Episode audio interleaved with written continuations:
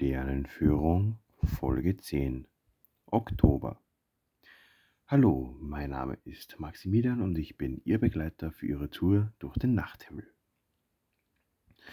Beginnen wir diese Folge wieder mit dem Sonnenlauf.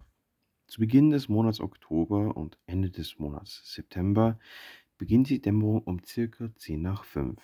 Der Aufgang der Sonne erfolgt dann 70 Minuten später um 6.20 Uhr. Der Sonnenuntergang ist um circa 6 Uhr und wieder rund 70 Minuten später endet dann die Dämmerung um 10 nach 7. Um die Monatsmitte herum beginnt dann die Morgendämmerung um halb sechs. Der Aufgang der Sonne ist dann um circa dreiviertel sieben. Der Sonnenuntergang um halb sechs und das Dämmerungsende am Abend um 20 vor sieben. Gegen Ende des Monats Oktober und Anfang des Monats November verschiebt sich der Dämmerungsbeginn am Morgen auf kurz vor sechs. Der Sonnenaufgang ist dann um circa 10 nach sieben. Der Sonnenuntergang ist schon um 5 Uhr und das Dämmerungsende um ungefähr 10 nach 6. Der Vollmond ist am Sonntag, dem 9.10 und der Neumond am Dienstag, dem 25.10. Kommen wir zu den Planeten. Der Merkur hat im Oktober seine einzig akzeptable Morgensichtbarkeit des Jahres. Die günstigste Beobachtungsperiode sind die Tage vom 10. bis zum 16. Oktober. Vom 4. bis 10. nimmt die Merkurhelligkeit sehr stark zu. Bis zum 16. nimmt die Helligkeit dann noch weiter zu. Am 19. können wir den Merkur ab halb sechs am Morgen erspähen. Der Mars bremst seine rechtläufige Bewegung im Sternbild Stier stark ab und kommt Ende Oktober zum Stillstand. Der Mars geht am 1. um kurz vor 9 auf, am 15. schon um 10 nach 8 und am 31. ist der Aufgang schon um 10 nach 7. Der Jupiter hat seine Opposition zur Sonne gerade hinter sich gebracht. Der Riesenplanet wandert nun rückläufig durch das Sternbild Fische. Am Morgenhimmel ist Jupiter nach und nach immer weniger zu erspähen. Am 1. geht Jupiter um kurz vor 6, am 15. um kurz vor 5 und am 31. um ca. 20 vor 4 unter. Der Saturn bremst seine rückläufige Bewegung durch den Steinbock stark ab und am 23. kommt er völlig zum Stillstand. Auch Saturn zieht sich aus der zweiten Nachthälfte zurück. Am 1. geht der Ringplanet um ca. 10 vor 2 unter, am 15. schon um ca. 10 vor 1 und am 31. sinkt er bereits um 10 Minuten vor Mitternacht. Kommen wir nun zum Fixsternhimmel.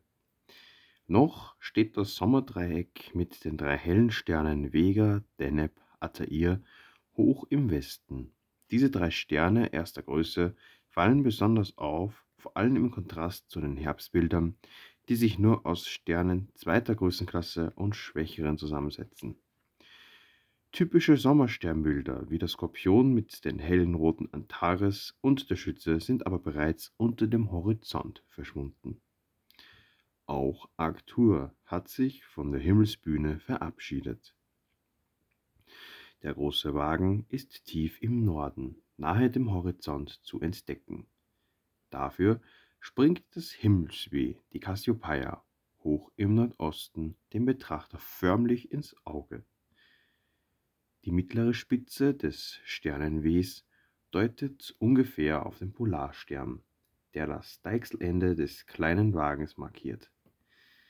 Der kleine Wagen ist viel schwerer zu erkennen als der große, nicht etwa weil er kleiner ist, sondern weil seine Sterne weit weniger hell sind als die des großen Wagens.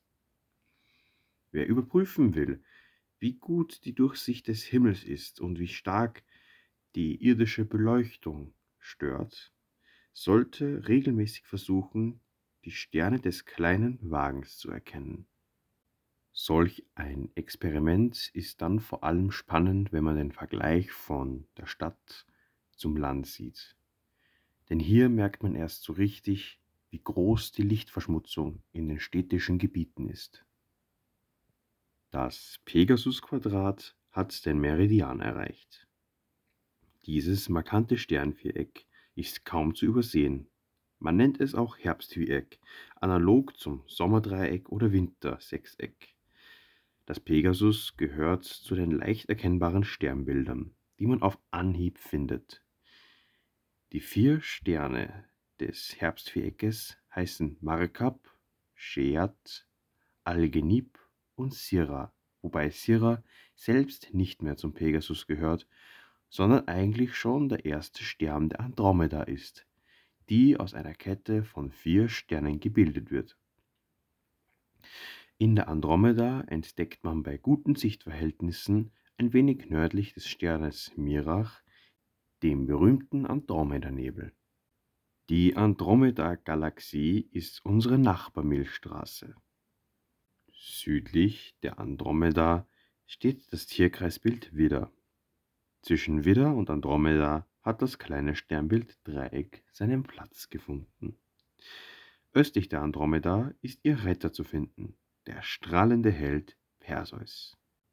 Im Perseus steht der bedeckungsveränderliche Algol, ein ideales Übungsobjekt für diejenigen Sternenfreunde, die sich der Beobachtung veränderlicher Sterne widmen wollen. Den Südosten nimmt der ausgedehnte Walfisch ein, mit dem berühmten veränderlichen Stern Mira Ceti. Im Osten hat sich der Fuhrmann mit der hellen gelblichen Kapella breit gemacht. Als kulminierendes Tierkreisbild ist der Wassermann zu nennen, ebenfalls durch den Meridian wandert tief im Süden der südliche Fisch. Das war's auch schon wieder mit der Folge für den Oktober. Ich hoffe, es hat Ihnen gefallen. Ich wünsche euch weiterhin klare Nächte. Auf Wiedersehen.